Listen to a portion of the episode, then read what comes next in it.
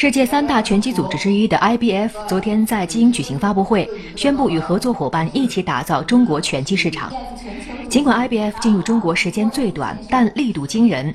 除了将今年的 ibf 世界拳王争霸赛放在北京之外还将重点打造超过一百场比赛的 ibf 中国职业拳击联赛。